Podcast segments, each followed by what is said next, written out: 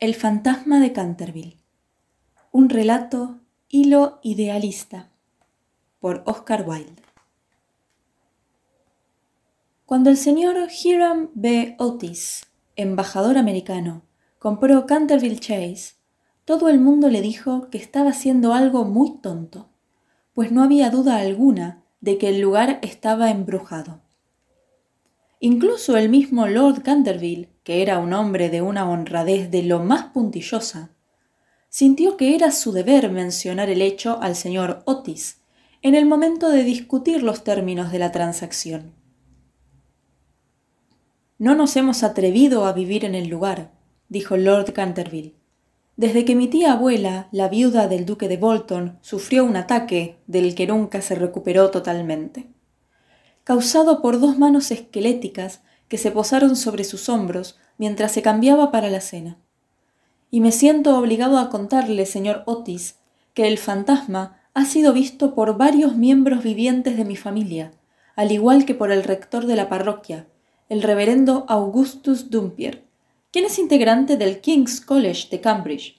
Luego del desafortunado incidente, ninguno de nuestros jóvenes sirvientes quiso quedarse con nosotros y Lady Canterville duerme poco de noche a consecuencia de los misteriosos ruidos que llegan desde el pasillo y de la biblioteca. Milord, contestó el ministro, consideraré a los muebles y al fantasma dentro del precio. Vengo de un país moderno donde tenemos todo lo que el dinero puede comprar y con todos nuestros vivaces y jóvenes camaradas pintando el viejo mundo de rojo y trayendo sus mejores actrices y primadonas, Reconozco que si existiera algo así como un fantasma en Europa, lo tendríamos con nosotros en muy poco tiempo en uno de nuestros museos públicos. O bien sería llevado por los caminos como un espectáculo. Temo que el fantasma existe, dijo sonriendo Lord Canterville. A pesar de que parece haber resistido las propuestas de sus emprendedores empresarios, ha sido muy conocido durante tres siglos desde 1584 en realidad, y siempre hace sus apariciones tras la muerte de algún miembro de nuestra familia. Bueno, lo mismo hace el médico de la familia en esas circunstancias, Lord Canterville. Pero no existe, señor, algo así como un fantasma, y supongo que las leyes de la naturaleza no habrán de suspenderse en beneficio de la aristocracia británica. Por cierto, son ustedes muy naturales en América, contestó Lord Canterville, quien no terminó de entender la última observación del señor Otis. Y si no le preocupa tener un fantasma en casa, está bien, solo que debe recordar que se lo he avisado. Unas pocas semanas después, se completó la venta, y al fin de la estación, el ministro y su familia se trasladaron a Canterville Chase. La señora Otis, quien, como Miss Lucrecia Tappan de West Street, había sido una celebrada belleza de Nueva York, era ahora una muy elegante mujer madura, de hermosos ojos y un soberbio perfil. Muchas damas americanas, al dejar su tierra natal, adoptan un aire enfermizo y crónico, con la idea de que esta es una de las formas del refinamiento europeo. Pero la señora Otis jamás cayó en ese error tenía una magnífica constitución y una verdaderamente maravillosa reserva de instinto animal. Incluso en muchos aspectos, era casi inglesa, y un excelente ejemplo del hecho de que realmente tenemos todo en común con América hoy en día, excepto por supuesto el lenguaje. Su hijo mayor, bautizado como Washington por sus padres en un momento de patriotismo, que nunca dejó de lamentar, era un joven rubio y de aspecto bastante agradable, quien había calificado en la diplomacia americana acompañando a los alemanes al casino de Newport durante tres temporadas consecutivas. E incluso en Londres era muy conocido como un excelente bailarín. Las gardenias y la nobleza eran su única debilidad. En otras cosas era sumamente sensato. La señorita Virginia Otis era una pequeña muchacha de quince años, delgada y adorable como un cervatillo, y con una delicada libertad en sus enormes ojos azules. Era una magnífica amazona, y había competido en cierta oportunidad por dos veces en su potrillo con el anciano Lord Bilton alrededor del parque, ganándole por un cuerpo y medio, justo frente a la estatua de Aquiles, para gran deleite del joven duque de Cheshire, quien se le declaró en el acto, y fue enviado de vuelta a Eton esa misma noche por sus cuidadores, envuelto en un mar de lágrimas. Después de Virginia venían los mellizos, quienes eran habitualmente llamados las barras y las estrellas, dado que siempre estaban recibiendo palizas. Eran niños deliciosos, y con excepción del meritorio embajador, los únicos republicanos de la familia. Dado que Canterville Chase está a siete millas de Ascot, la estación de trenes más cercana, la señora Otis había telegrafiado para que un carruaje viniera a buscarlos, y así comenzaron su viaje con el mayor de los entusiasmos. Era una adorable tarde de julio, y el aire se presentaba delicadamente perfumado por el aroma de los pinares.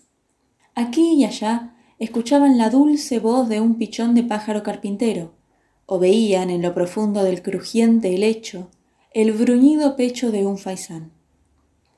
Pequeñas ardillas los espiaban desde las hayas mientras pasaban, y los conejos se deslizaban a través de los matorrales y sobre las musgosas lomas con sus blancas colas al viento. Sin embargo, cuando entraron por el camino de Canterville Chase, el cielo se cubrió repentinamente de nubes. Una curiosa inquietud pareció cubrir la atmósfera. Una gran bandada de cornejas pasó en silencio sobre sus cabezas, y antes de que llegaran a la casa, habían caído algunas gruesas gotas de lluvia. Parada en las escaleras para recibirlos, se hallaba una anciana mujer, pulcramente vestida de seda negra, con un sombrero blanco y delantal. Era la señora Umney, el ama de llaves, a quien el señor Otis, ante el insistente pedido de Lady Canterville, había consentido en mantener en su antiguo cargo. Hizo a cada uno una leve reverencia a medida que se apiaban, y dijo en un curioso tono anticuado Os ofrezco la bienvenida a Canterville Chase. Siguiéndola, pasaron por el elegante pasillo Tudor hacia la biblioteca, una amplia y baja sala, con paneles de roble oscuro, en cuyo final había una gran ventana de vidrio esmerilado. Allí encontraron el té preparado, y antes de quitarse sus abrigos, se sentaron y comenzaron a examinarlo todo, mientras la señora Upney los esperaba. De pronto, la señora Otis percibió una oscura mancha rojiza en el piso al lado de la chimenea, y casi inconsciente de lo que realmente significaba, le dijo a la señora Umni. Temo que algo se haya derramado aquí. Sí, señora, respondió la anciana ama de llaves en voz baja. Se ha derramado sangre en este lugar. ¡Qué horrible! exclamó la señora Otis. No me gusta nada ver manchas de sangre en el cuarto de estar. Debe limpiarse de inmediato. La anciana mujer sonrió y contestó en el mismo tono bajo y misterioso. Es la sangre de Lady Eleanor de Canterville, quien fue asesinada en este mismo lugar por su propio esposo, Sir Simon de Canterville, en 1575. Sir Simon la sobrevivió nueve años y desapareció en muy misteriosas circunstancias. Su cuerpo nunca fue descubierto, pero su espíritu culpable aún habita la casa. La mancha de sangre ha sido admirada por turistas y otras personas, pero no puede ser limpiada. Todo esto no tiene sentido, exclamó Washington Otis. El removedor de manchas Champion Pickerton y el detergente Paragon la limpiarán en un momento.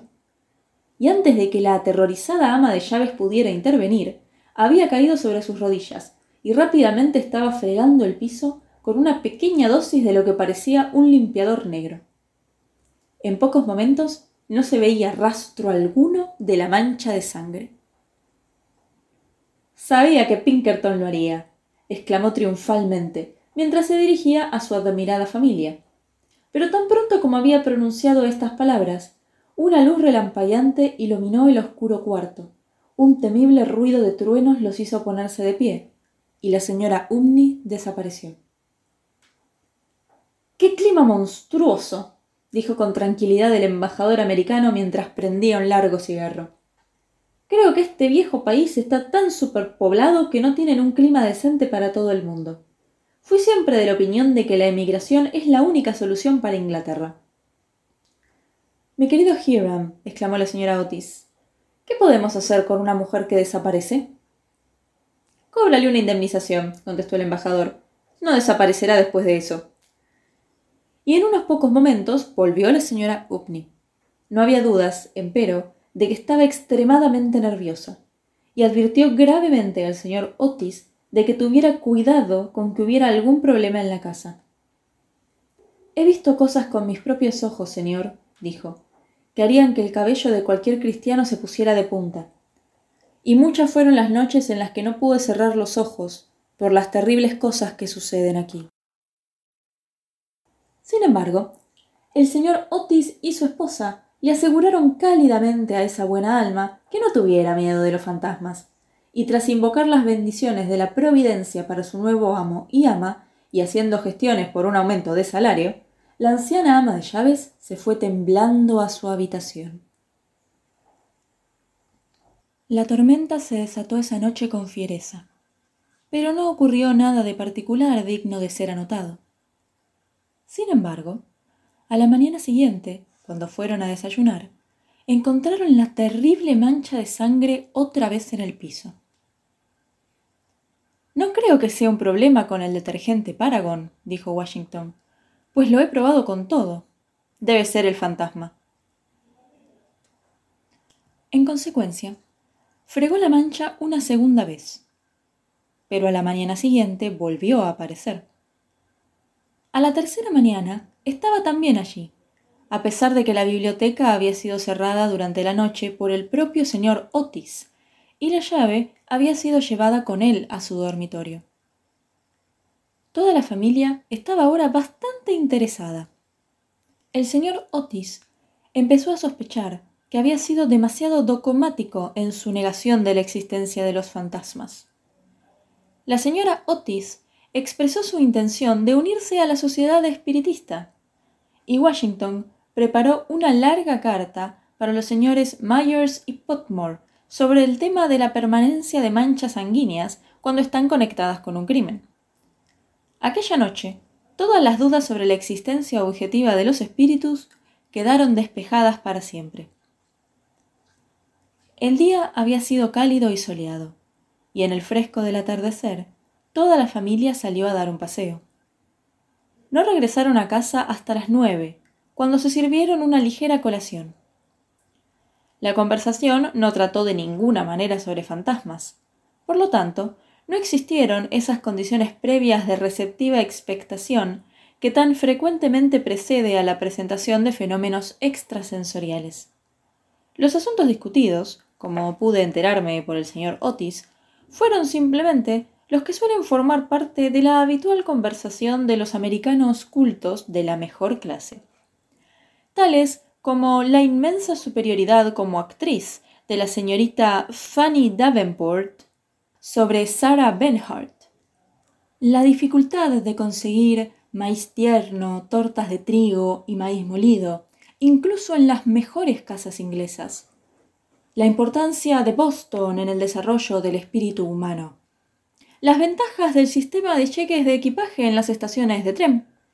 Y la dulzura del acento de Nueva York comparado con la pronunciación londinense no se hizo mención alguna a nada sobrenatural, ni fue aludido Sir Simon de Canterville de manera alguna.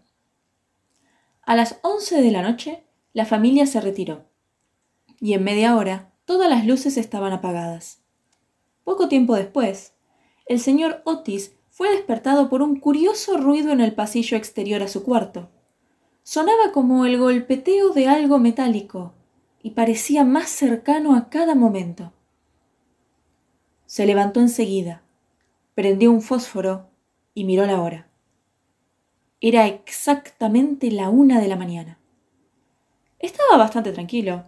Sentía que su pulso no estaba para nada acelerado.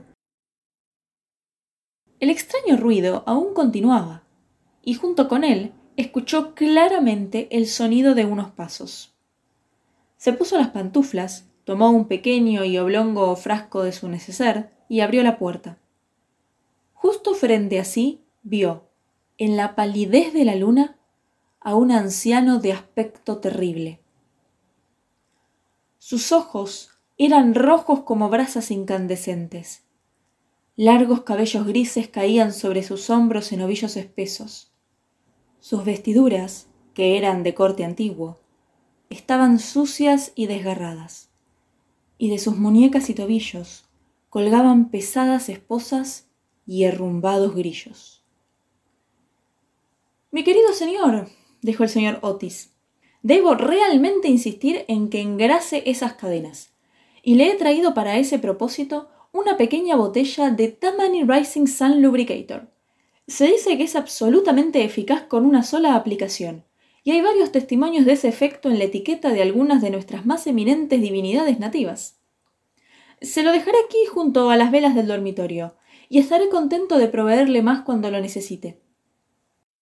Con esas palabras, el embajador de los Estados Unidos dejó la botella sobre una mesa de mármol, y cerrando la puerta, se retiró a descansar. Por un momento, el fantasma de Canterville permaneció casi inmóvil, naturalmente indignado. Entonces, arrojando con violencia la botella contra el encerado piso, atravesó el corredor, lanzando aullantes quejidos y emitiendo una horripilante luz verdosa. Sin embargo, al llegar a lo alto de la gran escalera de roble, se abrió repentinamente una puerta. Aparecieron dos pequeñas figuras vestidas de blanco, y una enorme almohada pasó zumbando sobre su cabeza. Evidentemente no había tiempo que perder. Así, adoptando con presteza la cuarta dimensión del espacio como un modo de huida, desapareció a través de la pared, y la casa quedó bastante tranquila. Al llegar a una pequeña pieza secreta en el ala izquierda, se apoyó contra un rayo lunar para recuperar el aliento y empezó a tratar de entender su posición. Nunca, durante una brillante e ininterrumpida carrera de trescientos años, había sido insultado tan groseramente.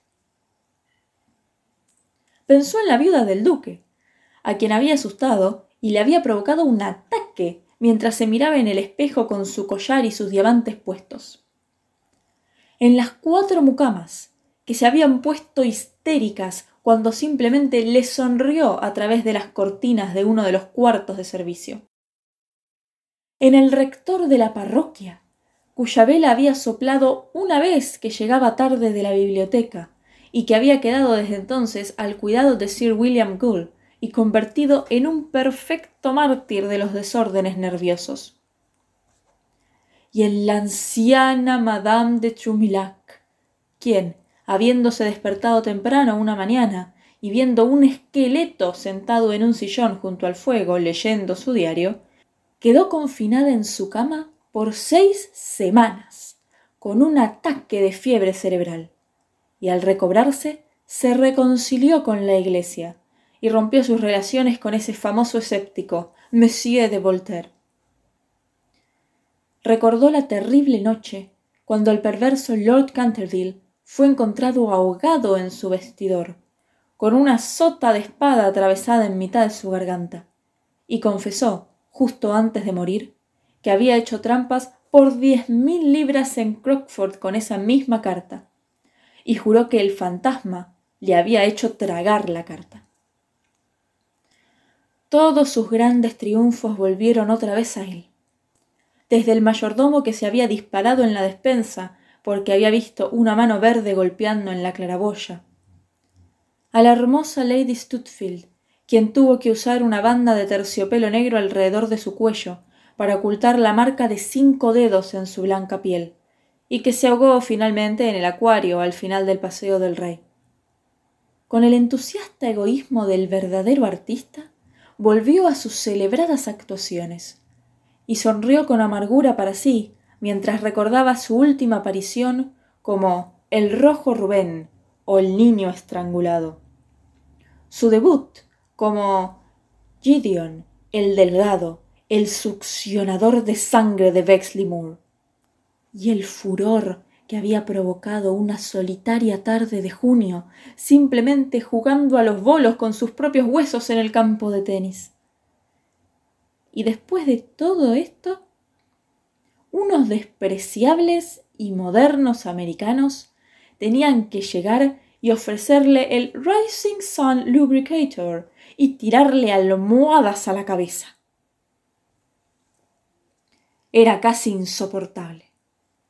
Además, ningún fantasma en la historia había sido tratado de esa manera. En consecuencia, decidió tomarse venganza y permaneció hasta el alba en una actitud de profunda reflexión. La mañana siguiente, cuando la familia Otis se reunió para desayunar, discutió largamente el tema del fantasma, y el embajador de los Estados Unidos estaba naturalmente un poco molesto al descubrir que su regalo no había sido aceptado. No tengo ganas, dijo, de causarle ninguna ofensa personal al fantasma, y no creo que sea demasiado educado, considerando el largo tiempo que lleva en la casa, arrojarle almohadas. Una muy adecuada acotación, ante la cual, lamento decirlo, los mellizos prorrumpieron en fuertes carcajadas. Por otra parte, continuó, si realmente se resiste a usar el Rising Sun Lubricator, deberemos quitarle las cadenas. Será casi imposible dormir con ese ruido circulando por fuera de los dormitorios. Durante el resto de la semana, sin embargo, no se los molestó.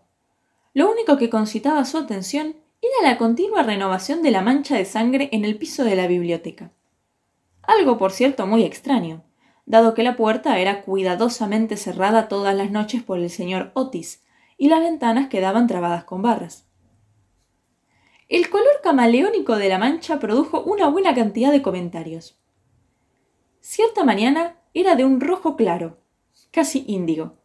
Luego podría ser vermellón, luego un púrpura pleno, y una vez que volvían de sus plegarias familiares, de acuerdo con los simples ritos de la libre iglesia reformada episcopaliana americana, la encontraron de un brillante verde esmeralda. Estos cambios caleidoscópicos naturalmente entretenían, y mucho, al grupo, y se hicieron libremente apuestas sobre el tema cada tarde. La única que no entraba en la broma era la pequeña Virginia, quien, por una razón inexplicable, estaba siempre algo perturbada por la visión de la mancha de sangre, y llegó casi a llorar la mañana en que estaba verde esmeralda. La segunda aparición del fantasma fue la noche del domingo. Poco tiempo después de que se hubieran ido a la cama, fueron repentinamente asustados por un terrible ruido en el pasillo. Bajando a toda velocidad por las escaleras, encontraron que una gran parte de una vieja armadura había sido sacada de su lugar y había caído al piso, mientras, sentado en una silla de alto respaldo, estaba el fantasma de Canterville, frotándose las rodillas con una expresión de aguda agonía en su rostro. Los mellizos, que habían traído sus cerbatanas con ellos, descargaron al unísono dos perdigonadas sobre él, con esa puntería que solo puede alcanzarse por una larga y cuidadosa práctica con un buen maestro de caligrafía. Mientras que el embajador de los Estados Unidos lo apuntaba con su revólver y le exigía, de acuerdo con la etiqueta californiana, que levantara las manos. El fantasma se levantó con un salvaje grito de ira. Pasó a través de ellos como una niebla, apagando la vela de Washington Otis, dejándolos así en la más total oscuridad. Al llegar a lo alto de la escalera, se recuperó y decidió ofrecerles su celebrado número de risa demoníaca, algo que había encontrado muy útil en más de una ocasión. Se decía que había vuelto gris la cabellera de Lord Rakers en una sola noche, y había, por cierto, hecho que tres de las gobernantas francesas de Lady Canterville se alejaran en un mes. En consecuencia, rió su más horrible carcajada, hasta que el viejo techo abovedado resonó y volvió a resonar. Pero apenas el terrible eco desapareció, cuando se abrió una puerta, y la señora Otis salió vestida con una bata azul clara. Temo que esté lejos de sentirse bien, dijo. Y le traje una botella de tintura del doctor si se trata de una indigestión, lo encontrará el mejor de los remedios. El fantasma la miró con furia y comenzó enseguida a hacer preparativos para transformarse en un enorme perro negro, una figura por la que era justamente renombrado, y a la cual el doctor de la familia atribuía siempre la permanente estupidez del tío de Lord Canterville, el honorable Thomas Horton. El sonido de pasos que se aproximaban, sin embargo, le hicieron vacilar de su feroz propósito. Así que se contentó con hacerse delicadamente transparente, y desapareció con un profundo rugido de cripta, justo cuando los mellizos lo alcanzaban. Al llegar a su cuarto se derrumbó por completo, y comenzó un discurso en medio de su más violenta agitación. La vulgaridad de los mellizos y el grosero materialismo de la señora Otis eran naturalmente muy molestos. Pero lo que en realidad lo perturbaba más era que había sido incapaz de vestirse el traje de malla. Había esperado que incluso los modernos americanos habrían quedado asustados por la visión del espectro en armadura. Si no fuera por razón más importante, al menos por respeto al poeta nacional Longfellow, con cuya graciosa y atractiva poesía había pasado más de una hora aburrida cuando los Canterville estaban en la ciudad. Además, era su propio traje. Lo había usado con éxito en el torneo de Kenilworth y había sido muy felicitado nada menos que por una persona como la propia reina Virginia.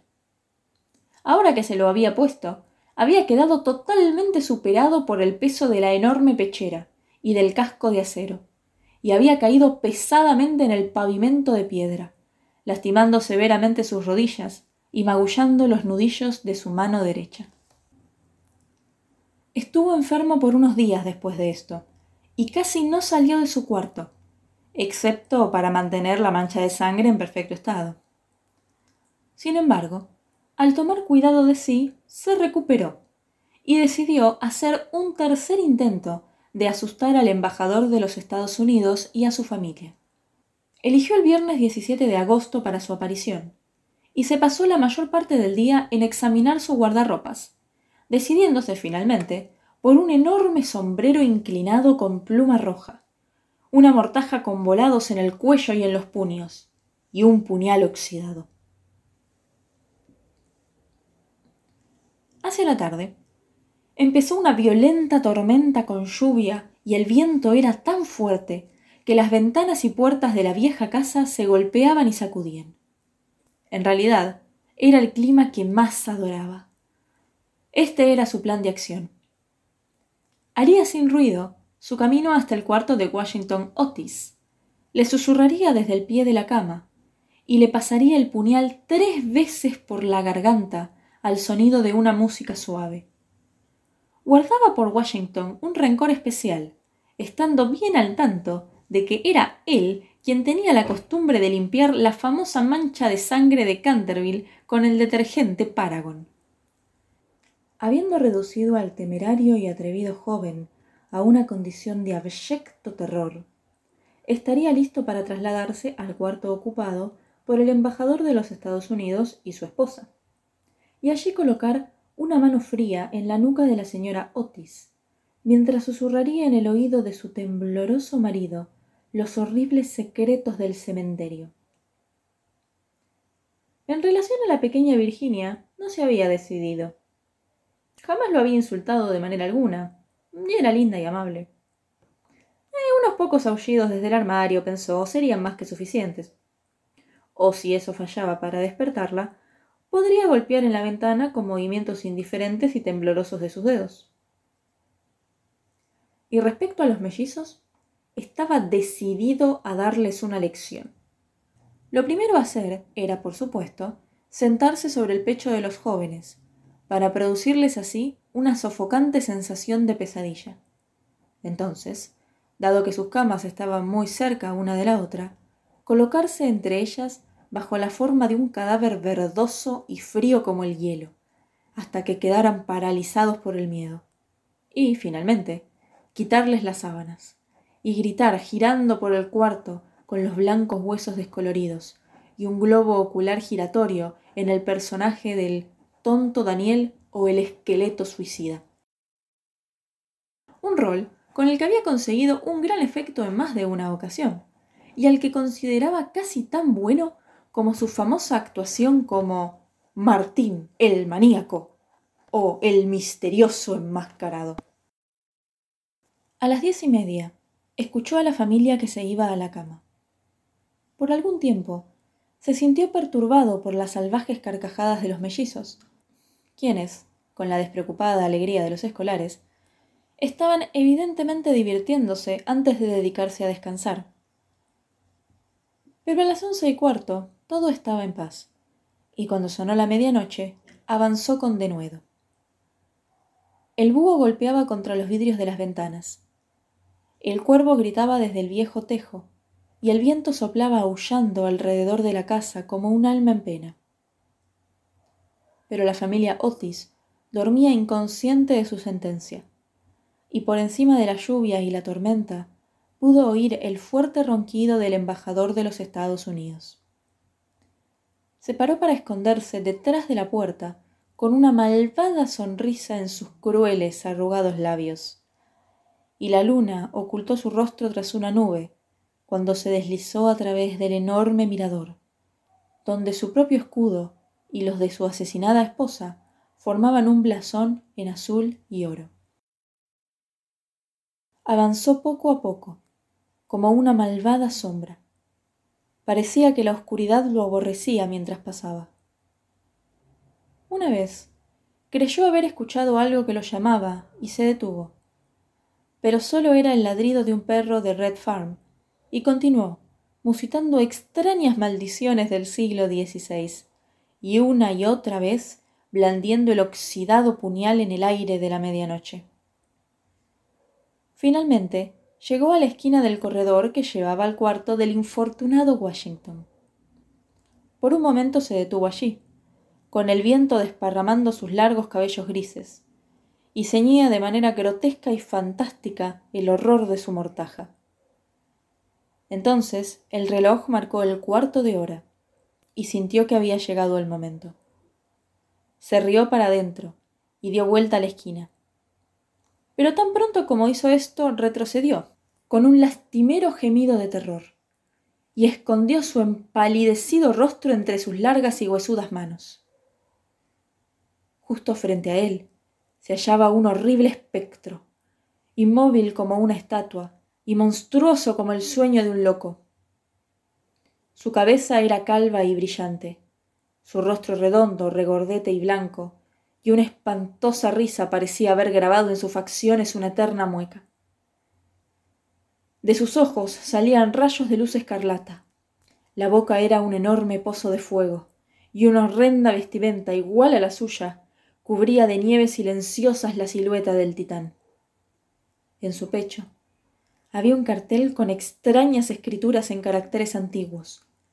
Parecía una confesión vergonzante, una lista de terribles pecados, un horrible calendario de crímenes, y con su mano derecha mantenía en lo alto una cimitarra de brillante acero.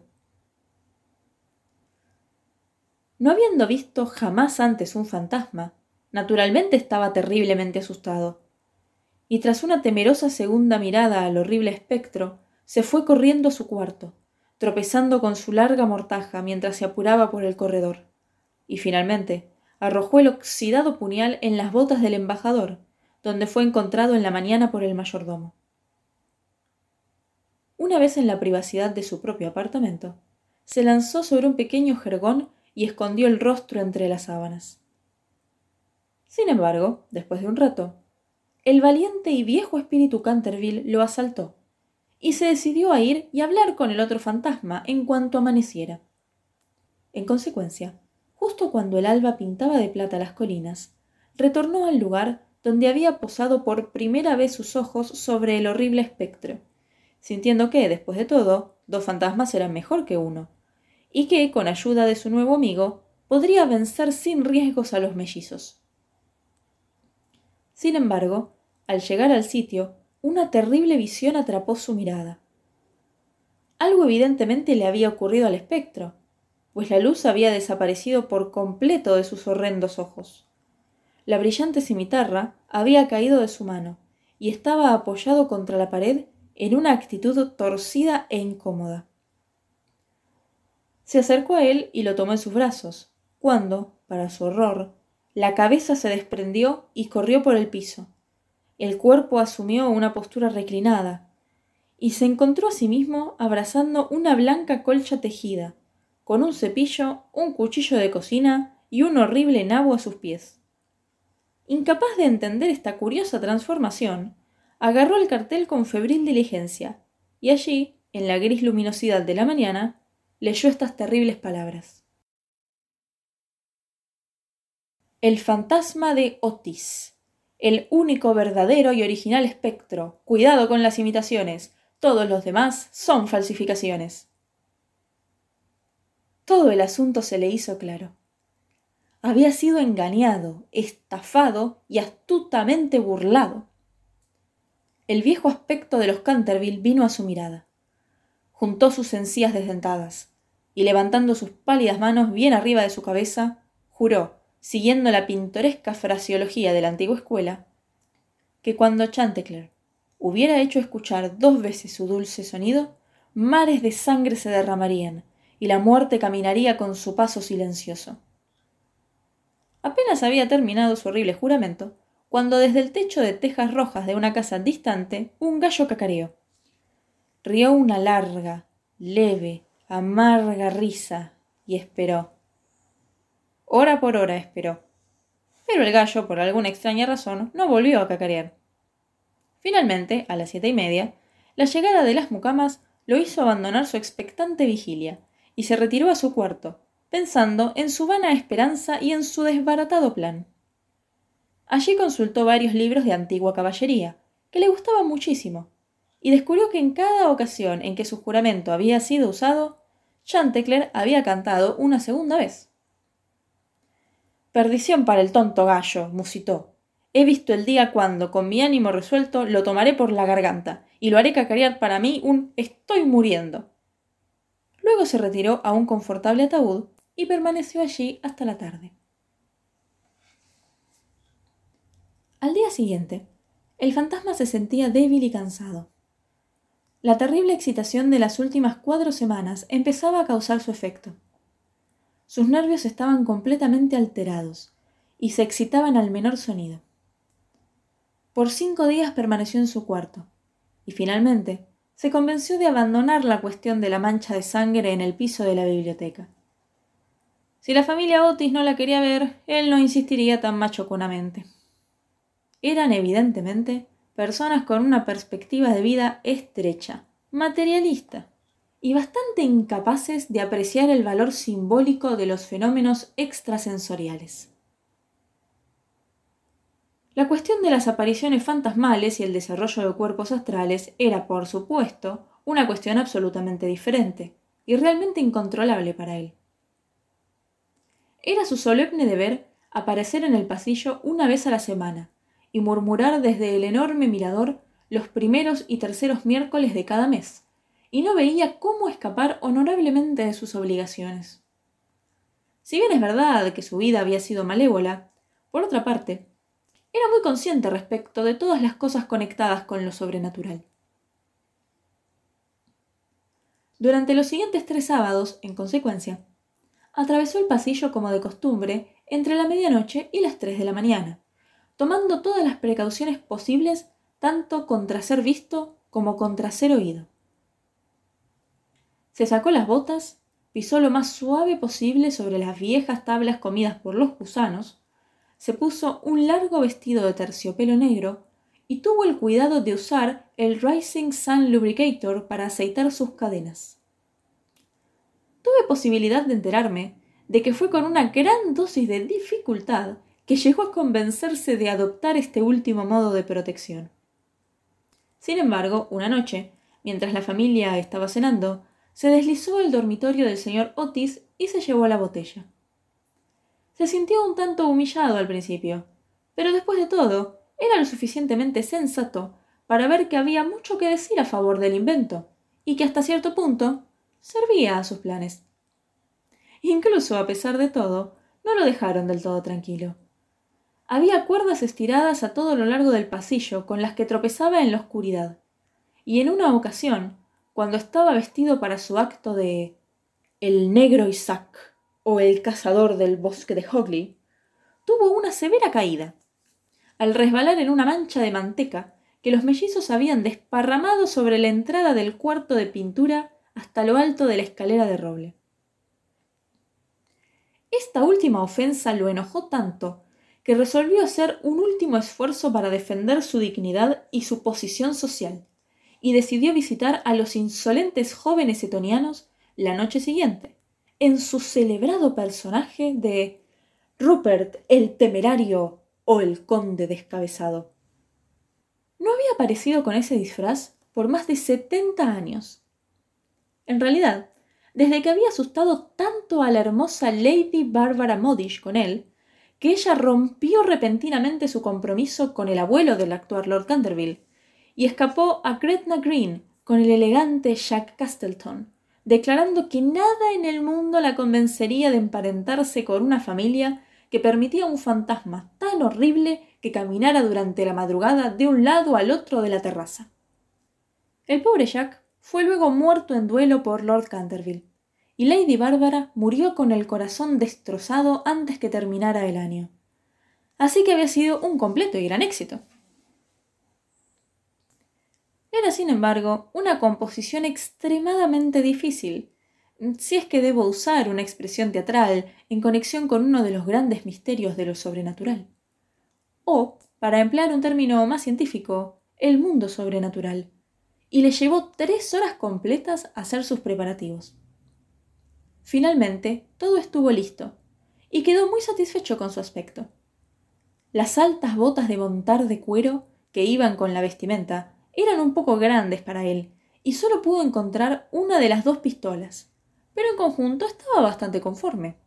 Y a la una y cuarto dejó el vestidor y se deslizó por el corredor.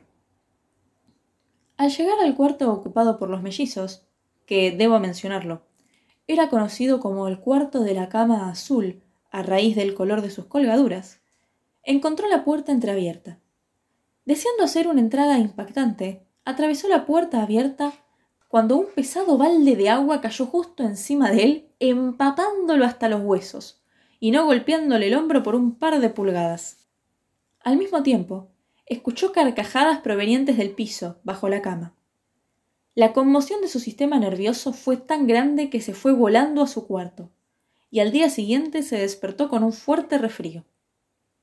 Lo único que lo consolaba de todo el asunto era el hecho de que no había llevado su cabeza con él, pues de haberlo hecho así, las consecuencias habrían sido muy serias. Ahora había abandonado toda esperanza de llegar a asustar alguna vez a esa ruda familia americana, y se conformó como una regla con deslizarse por los pasillos en pantuflas decoradas con una roja y gruesa bufanda alrededor de la garganta, como precaución ante las mojaduras, y un pequeño arcabuz, por si acaso fuera atacado por los mellizos. El golpe final recibido ocurrió el 19 de septiembre. Había bajado las escaleras hacia el gran pasillo de entrada, cuando seguro de que allí, en cualquier caso, sería poco molestado, y se estaba divirtiendo haciendo comentarios sarcásticos sobre las amplias fotografías de Saroni, del embajador de los Estados Unidos y su mujer, que ocupaban ahora el lugar de los retratos familiares. Estaba simple, pero limpiamente vestido con una larga mortaja, decorada con tierra de cripta. Se había atado la quijada con una cinta de lino amarillo. Y arrastraba una pequeña linterna y una asada de sepulturero. En realidad, estaba vestido para el personaje Jonás, el insepulto, o el ladrón de cadáveres de Chertsey Van una de sus más importantes personificaciones, y una de las que los Canterville tenían toda razón en recordar, pues fue el verdadero origen de su pelea con su vecino, Lord Rufford. Eran alrededor de las dos y cuarto de la mañana, y tanto como pudo percibir, no había nadie dando vueltas. Sin embargo, mientras estaba entrando en la biblioteca para ver si había algún rastro de la mancha de sangre, súbitamente se abalanzaron sobre él desde la oscuridad dos figuras, que sacudían salvajemente sus brazos sobre la cabeza y gritaron ¡Bú! en su oído. Atrapado por el miedo que, dadas las circunstancias, era solo natural, corrió hacia las escaleras, pero encontró a Washington Otis, que lo esperaba con la enorme regadera del jardín. Y estando entonces sitiado por enemigos de todos lados, y llevado casi a aullar, desapareció por la gran cocina de hierro, que, afortunadamente para él, no estaba prendida, e hizo su viaje a través de los caños y las chimeneas, llegando a su propio cuarto en un terrible estado de suciedad, desorden y desesperación. Después de esto, no fue vuelto a ver en expedición nocturna alguna. Los mellizos lo esperaron en varias ocasiones, y sembraron los pasillos con cáscaras de nuez todas las noches, para gran enojo de sus padres y sirvientes, pero no sirvió de nada. Era ya evidente que sus sentimientos estaban tan heridos que no habría de aparecer. El señor Otis, en consecuencia, concluyó su gran obra sobre la historia del Partido Demócrata, en la cual había trabajado varios años. La señora Otis organizó una magnífica excursión al campo. Los niños se dedicaron a jugar a la barra, al codillo, al póker y otros juegos nacionales de América. Y Virginia paseó con su potrillo, acompañada del joven duque de Cheshire, quien había llegado para pasar la última semana de sus vacaciones en Canterville Chase. Era por todos asumido que el fantasma se había ido, y en realidad el señor Otis escribió una carta a tal efecto a Lord Canterville, quien en respuesta expresó su gran satisfacción por esas noticias y envió sus mejores felicitaciones a la meritoria esposa del embajador. Sin embargo, los Otis estaban equivocados, pues el fantasma seguía en la casa, y a pesar de ser ahora casi un inválido, de ninguna manera se hallaba dispuesto a dar por acabado el asunto. Particularmente, cuando escuchó que entre los huéspedes estaba el joven duque de Cheshire, cuyo tío abuelo, Lord Francis Stilton, había apostado cien guineas al coronel Carbury que jugaría a los dados con el fantasma de Canterville, y fue encontrado a la mañana siguiente yaciendo en el suelo del cuarto de juegos, en tal desesperante estado de parálisis que, a pesar de haber vivido hasta alta edad, no fue capaz de decir otra cosa que doble seis. La historia fue bien conocida en su época, pero por supuesto, por respeto a los sentimientos de las dos nobles familias, fueron realizados todos los intentos posibles para taparla. Y un completo relato de las circunstancias vinculadas al episodio puede hallarse en el tercer volumen de Recopilaciones del Príncipe Regente y sus amigos, de Lord Title. El fantasma, entonces, estaba naturalmente muy ansioso por mostrar que no había perdido su influencia sobre los Stilton, con quienes incluso estaba ligeramente emparentado. Pues su primer sobrino se había casado en segundas nupcias con el Sire de Buckley, de quien, como todo el mundo sabe, descienden por línea directa los duques de Cheshire. En consecuencia, hizo preparativos para aparecer ante el joven amante de Virginia en su celebrada personificación de el monje vampiro o el sanguinario benedictino. Una actuación tan horrible que, cuando la anciana Lady Startup lo vio, lo que hizo una fatal víspera de Año Nuevo de 1764, se sumió en el más terrible llanto, que culminó en una terrible apoplejía y murió en tres días, después de desheredar a los Canterville, que eran sus parientes más cercanos, y dejando todo su dinero a una albacea en Londres. Sin embargo, en el último momento, su terror a los mellizos lo previno de abandonar su cuarto, y el pequeño duque durmió en paz bajo el enorme acolchado de plumas en el dormitorio real, y soñó con Virginia.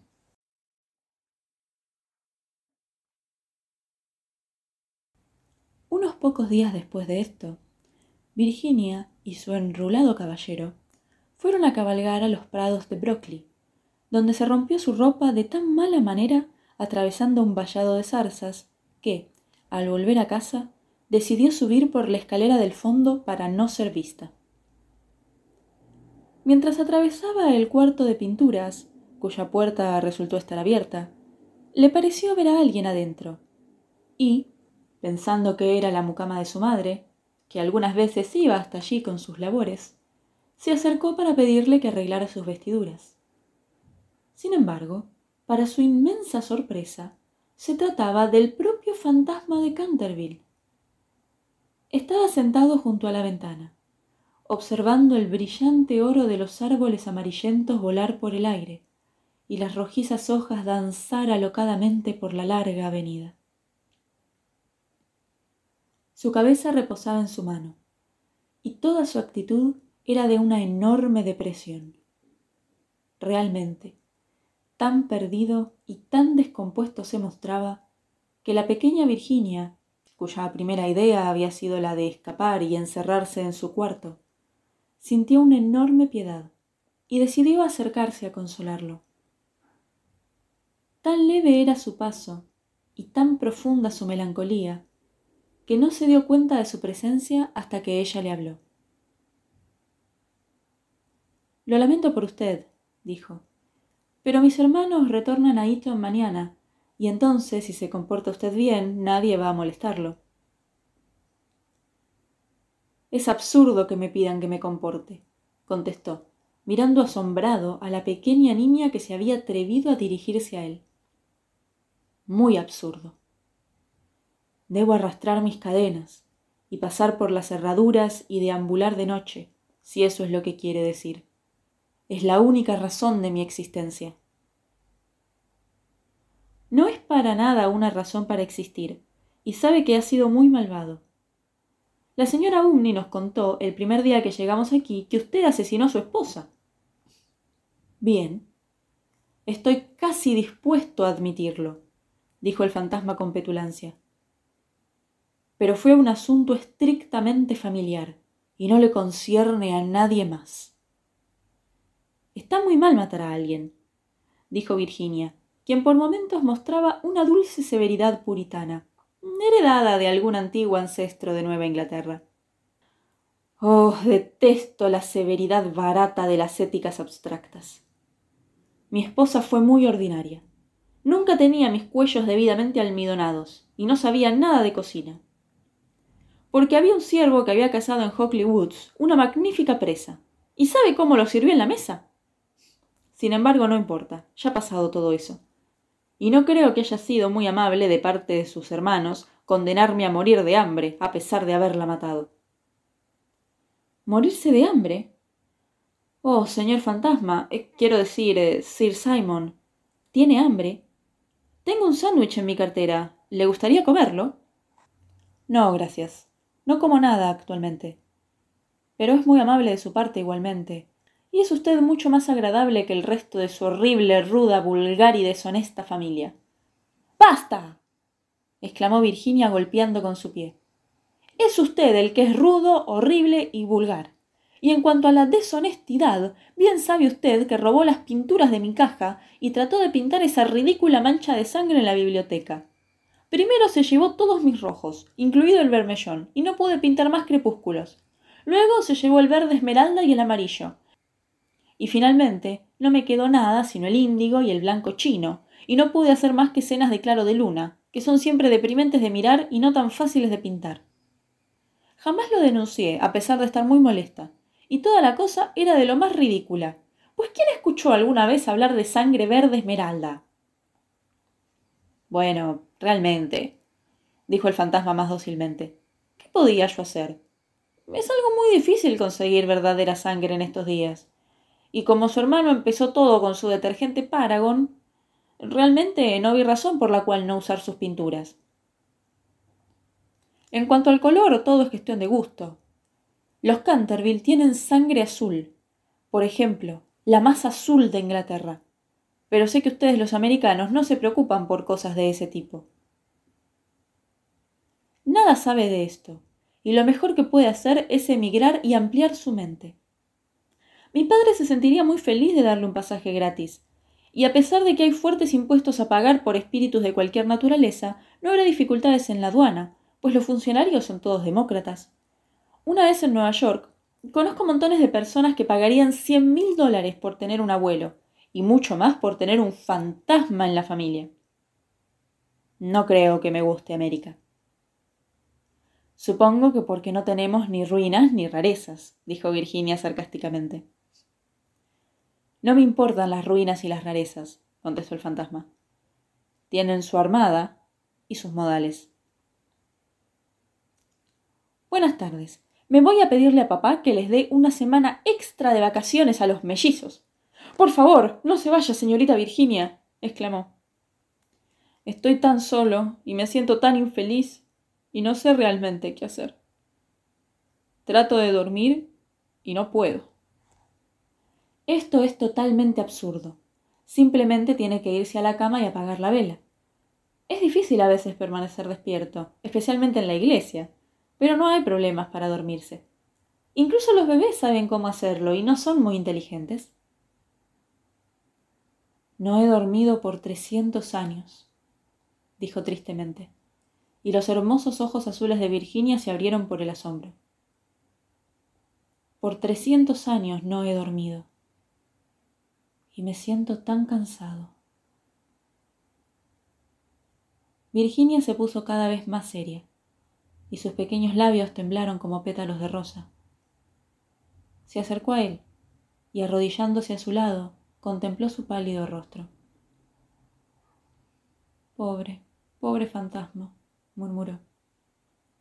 ¿No tienes lugar donde dormir? Bien lejos, más allá de los pinares, contestó en una voz apagada y somnolienta. Hay un pequeño jardín Allí el pasto crece largo y profundo. Hay flores blancas. Allí el ruiseñor canta toda la noche. Toda la noche canta. Y la fría luna de cristal mira hacia abajo, y las hayas despliegan sus gigantescos brazos sobre los que duermen. Los ojos de Virginia se llenaron de lágrimas y escondió su rostro entre las manos. ¿Quieres decir el jardín de la muerte? susurró. Sí, muerte. La muerte debe ser tan hermosa.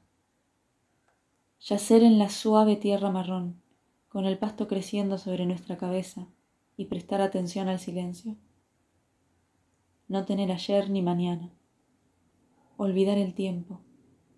Perdonar la vida. Estar en paz. Puedes ayudarme.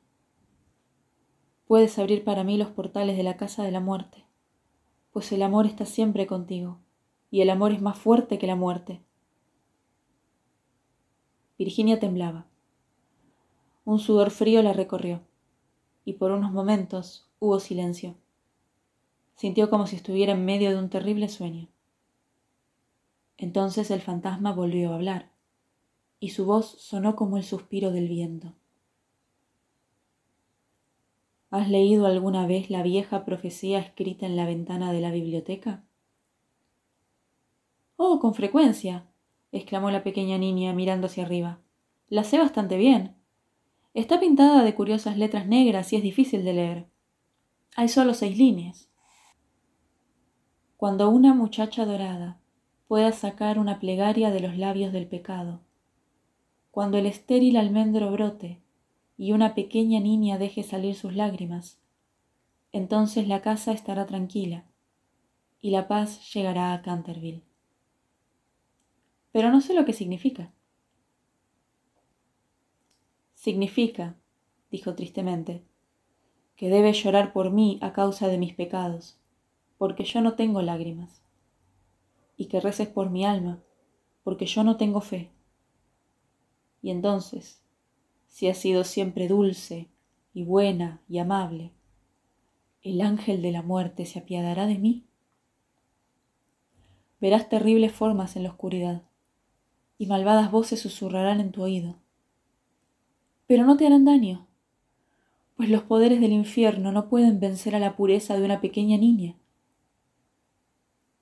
Virginia no contestó, y el fantasma agitó sus manos en salvaje desesperación mientras miraba su peinado cabello rubio.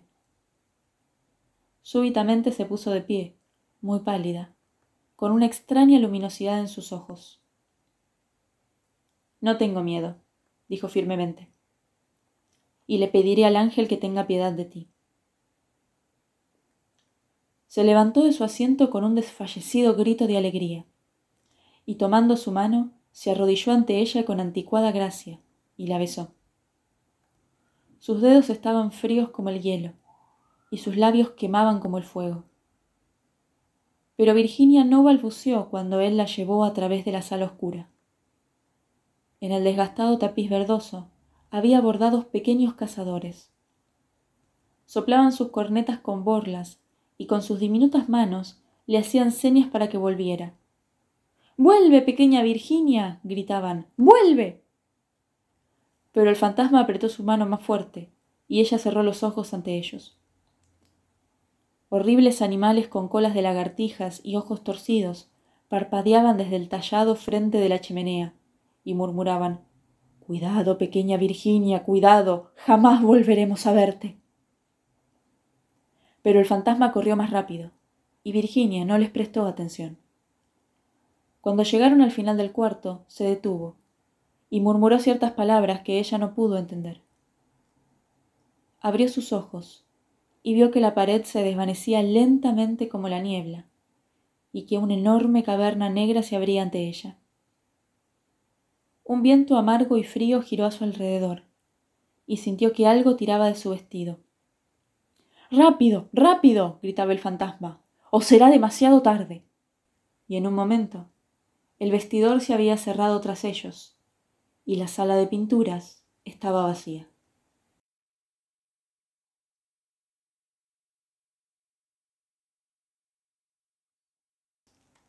Alrededor de diez minutos después, llamó la campana para el té, y como Virginia no había bajado, el señor Otis envió a uno de los sirvientes a buscarla.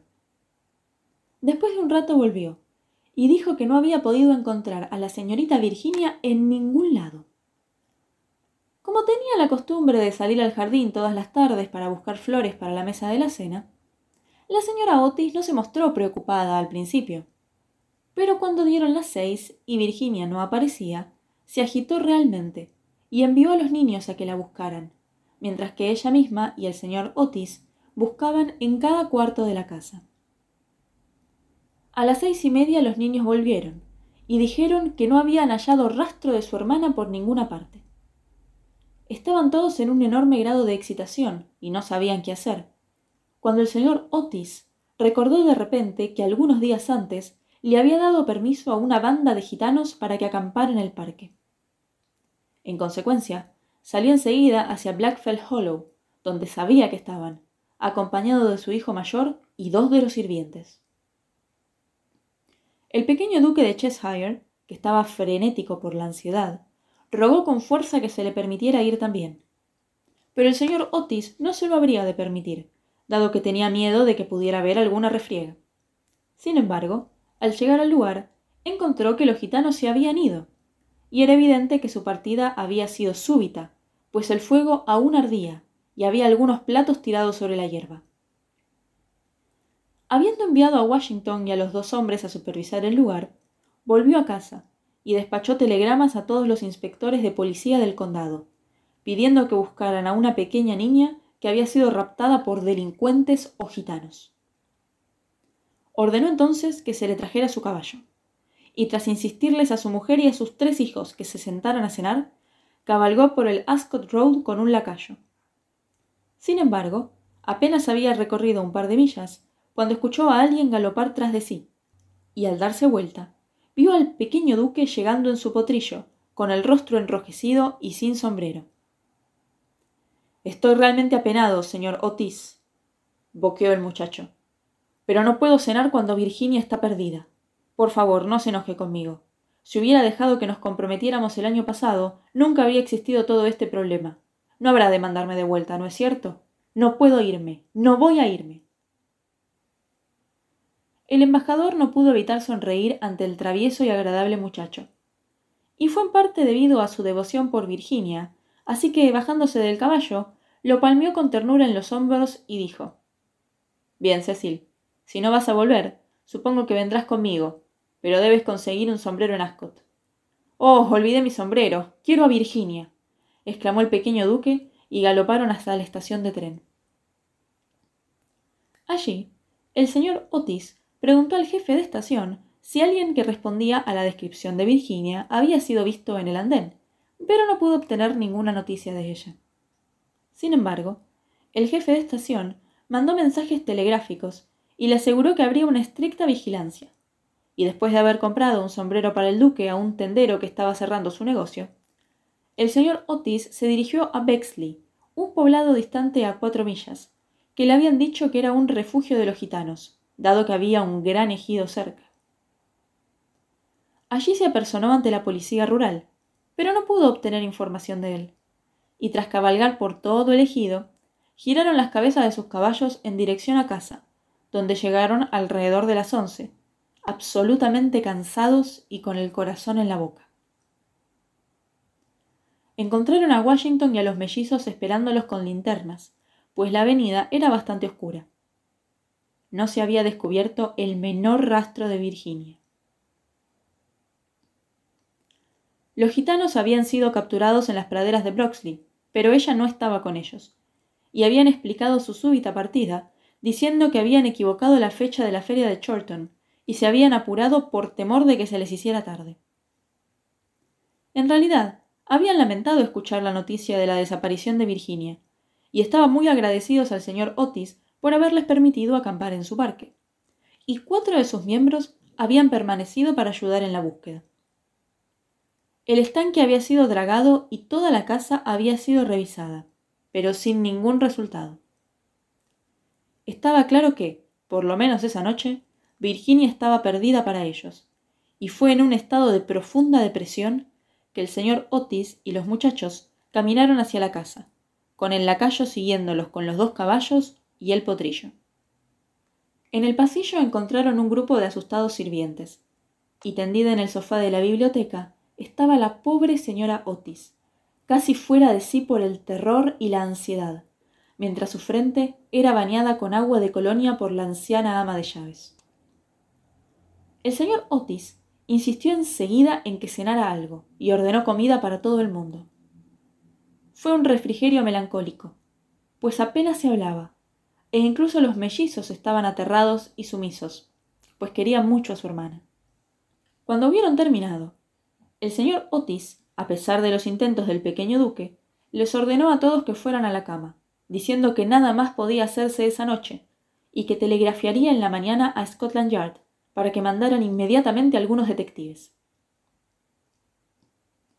Justo cuando estaban saliendo del comedor, empezó a sonar la medianoche en el reloj de la torre, y cuando se escuchó la última campanada, escucharon un ruido y un grito súbito y penetrante. Un ruido de trueno sacudió la casa. Un tono de música no humana flotó por el aire. De lo alto de la escalera cayó un panel con un terrible ruido. Y en el rellano, luciendo muy pálida y blanca, apareció Virginia. En un momento todos estaban junto a ella. La señora Otis la apretó apasionadamente en sus brazos. El duque la ahogó con sus violentos besos, y los mellizos ejecutaron una salvaje danza guerrera alrededor del grupo. Dios santo, niña, ¿dónde has estado? dijo el señor Otis algo enojado, pensando que le había estado jugando una estúpida broma. Cecil y yo hemos estado cabalgando por toda la zona buscándote, y tu madre estaba al borde de la muerte por el susto. No debes hacer estas bromas nunca más. ¡Salvó al fantasma! ¡Salvó al fantasma! gritaron los mellizos mientras daban cabriolas a su alrededor. Mi querida, gracias a Dios te hemos encontrado. Jamás debes separarte de mi lado otra vez, murmuró la señora Otis, mientras besaba a la temblorosa niña y apretaba el enmarañado oro de su cabello. Papá, dijo Virginia suavemente, he estado con el fantasma. Está muerto y debes venir a verlo. Fue muy malvado, pero estaba realmente arrepentido por todo lo que había hecho, y me dio esta caja de hermosas joyas antes de morir. Toda la familia la contemplaba con muda sorpresa, pero ella seguía grave y seria, y dándose vuelta, los guió a través de la apertura en el vestidor hasta un estrecho pasillo secreto, con Washington siguiéndola con una vela encendida que había tomado de la mesa. Finalmente, llegaron a una enorme puerta de roble, sostenida con clavos oxidados. Cuando Virginia la tocó, giró sobre sus pesados goznes y se encontraron en un pequeño y bajo cuarto, con un techo abovedado y una diminuta ventana enrejada.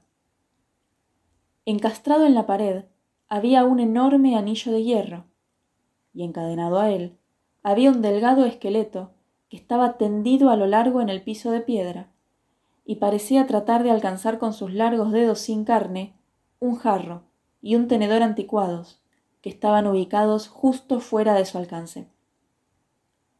El jarro había sido alguna vez llenado con agua, dado que por dentro estaba lleno de musgo verdoso. No había nada en el tenedor sino un montón de polvo. Y Virginia se arrodilló delante del esqueleto, y colocando sus manos juntas, comenzó a rezar silenciosamente, mientras el resto del grupo la miraba, maravillado por la terrible tragedia cuyo secreto quedaba ahora al descubierto para ellos. Vaya, exclamó súbitamente uno de los mellizos, quien había estado mirando por la ventana para tratar de descubrir en qué ala de la casa estaba situado el cuarto.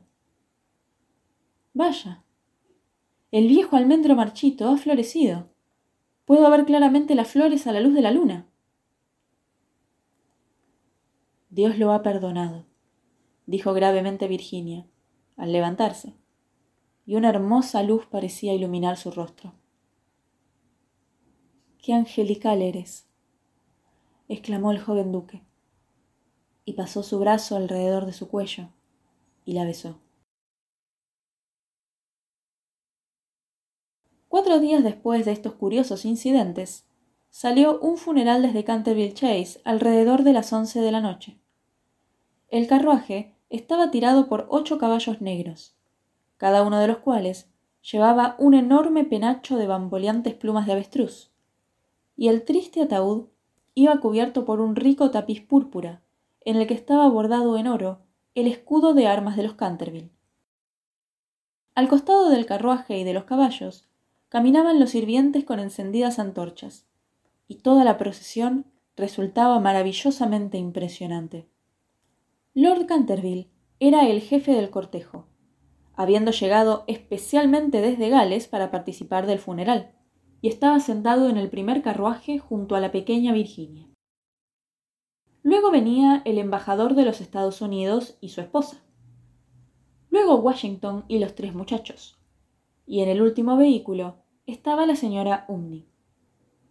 Se acordó entre todos que, habiendo sido asustada por el fantasma por más de cincuenta años de su vida, tenía derecho a ver lo último de él. Una gran fosa había sido cavada en un rincón del campo de la iglesia, y el servicio fue leído de emocionante manera por el reverendo Augustus Dampier.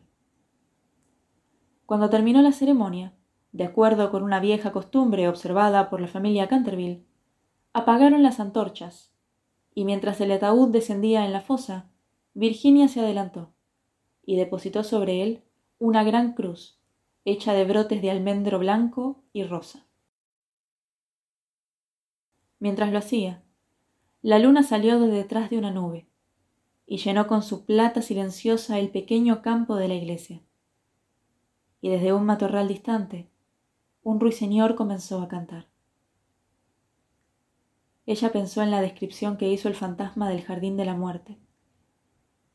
Sus ojos comenzaron a llenarse de lágrimas, y apenas habló una palabra durante el retorno a casa. A la mañana siguiente, antes de que Lord Canterville regresara a la ciudad, el señor Otis mantuvo una reunión con él sobre el asunto de las joyas que el fantasma le había regalado a Virginia eran magníficas. Especialmente cierto collar de rubíes con un viejo engaste veneciano que era un soberbio espécimen del arte del siglo XVI. Y su valor era tan enorme que el señor Otis sentía comprensibles escrúpulos en permitir a su hija que lo aceptara. Milord, dijo, sé que en este país las manos muertas tienen capacidad de aplicarse joyas como a tierras, y es bastante claro para mí que esas joyas son, o deben ser, entregadas a su familia. En consecuencia, debo pedirle que se las lleve a Londres con usted, y que las considere simplemente como una parte de su propiedad que le ha sido devuelta bajo ciertas extrañas condiciones. En cuanto a mi hija, es apenas una niña, y tiene, me siento satisfecho de decirlo, poco interés en estas pertenencias de vana lujuria. He sido informado por la señora Otis, quien, puedo decirlo, es una indudable autoridad en el terreno del arte, que estas gemas son de un alto valor económico, y que si se ofrecen a la venta alcanzarían un muy buen precio. Bajo estas circunstancias, Lord Canterville, estoy seguro de que sabrá reconocer cuán imposible resulta para mí permitir que permanezcan en posesión de cualquier miembro de mi familia. Y realmente, todas estas vanas chucherías y juguetes, a pesar de ser algo adecuado a la dignidad de la aristocracia británica, estarían totalmente fuera de lugar con aquellos que se han criado en los severos y creo inmortales, principios de la modestia republicana. Tal vez deba mencionar el que Virginia está muy ansiosa porque le permita a usted conservar la caja, como un recuerdo de su infortunado pero descarriado ancestro. Como es extremadamente antigua y en consecuencia casi fuera de uso, tal vez piense usted cumplir con su pedido. Por mi propia parte, confieso que estoy muy sorprendido de ver que una hija mía expresa simpatía por el medievalismo en cualquiera de sus formas. Y lo único que puedo considerar en este caso es que Virginia nació en uno de sus suburbios londinenses un poco después de que la señora Otis regresara de un viaje a Atenas. Lord Canterville escuchó con gravedad el espléndido discurso del embajador, tocándose de vez en cuando el bigote para esconder una sonrisa involuntaria. Y cuando el señor Otis terminó, le tomó la mano y dijo Mi querido señor, su encantadora hijita le brindó a mi infortunado ancestro Sir Simon un muy importante servicio, y tanto yo como mi familia estamos en deuda con ella por sus maravillosos coraje y valor. Las joyas son claramente suyas, y Dios santo, creo que si fuera lo suficientemente insensible para quitárselas, el malvado y viejo amigo saldría de su tumba una noche para darme una vida de perros. Y en cuanto a ser los herederos, nadie es heredero cuando no se lo menciona en una voluntad o un documento legal y se desconoce la existencia de algo así. Y aseguro que no tengo más derecho sobre ellas que su mayordomo. Y cuando la señorita Virginia sea adulta, me atrevería a decir que le encantará tener cosas hermosas que ponerse. Además, se le olvida, señor Otis, de que usted tomó los muebles y al fantasma como evaluación. Y cualquier cosa que perteneciera al fantasma pasa de inmediato a su posesión. Pues, a pesar de cualquier actividad que hubiera mostrado Sir Simon en el pasillo durante la noche, según las leyes, estaba realmente muerto, y usted adquirió la propiedad por medio de una compra. El señor Otis quedó bastante disgustado por la negativa de Lord Canterville y le rogó que reconsiderara su decisión. Pero el buen noble fue muy firme, y finalmente convenció al embajador de que permitiera a su hija conservar lo que le había dado el fantasma. Y cuando, en la primavera de 1890, la joven duquesa de Cheshire fue presentada a la reina en la recepción en ocasión de su casamiento, sus joyas fueron un tema de admiración universal pues Virginia recibió la guirnalda que es la recompensa de todas las buenas muchachas americanas, y se casó con su novio tan pronto llegó a la edad.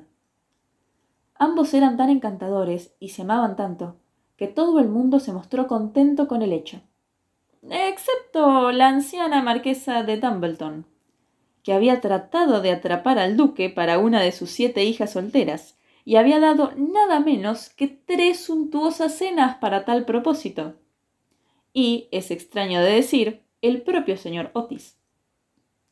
El señor Otis apreciaba muchísimo personalmente al joven duque, pero en la teoría objetaba los títulos, y para usar sus propias palabras, Ah, fue no sin aprensión, no fuera que, entre las debilitadoras influencias de una aristocracia amante de los placeres, se olvidaran los verdaderos principios de la modestia republicana. Sin embargo, sus objeciones fueron completamente derrotadas. Y creo que cuando caminó hacia la nave lateral de St. George en Hanover Square, con su hija del brazo, no había hombre más orgulloso a todo lo largo y lo ancho de Inglaterra. El duque y la duquesa, luego de terminada la luna de miel, fueron a Canterville Chase, y en el día posterior a su llegada, caminaron por la tarde sobre el solitario cementerio entre los pinares. Hubo al principio grandes dificultades por la inscripción de la lápida de Sir Simon. Pero finalmente se decidió grabar simplemente las iniciales del nombre del anciano caballero y el poema de la ventana de la biblioteca. Allí, la duquesa se sentó en una columna caída, mientras su marido yacía a sus pies fumando un cigarrillo y contemplando sus hermosos ojos. De pronto tiró su cigarrillo, la tomó de la mano y le dijo Virginia, una esposa no debe tener secretos para su marido. Querido Cecil, yo no tengo secretos para ti. Sí, los tienes, contestó sonriendo. Jamás me has contado lo que sucedió cuando estuviste encerrada con el fantasma. Jamás se lo conté a nadie, Cecil, dijo Virginia seriamente. Lo sé, pero deberías decírmelo a mí. Por favor, no me preguntes, Cecil. No puedo decírtelo. Pobre Sir Simon. Le debo tanto. Sí, no te rías, Cecil. Es así. Me hizo ver lo que es la vida y lo que significa la muerte, y por qué el amor es más fuerte que las dos.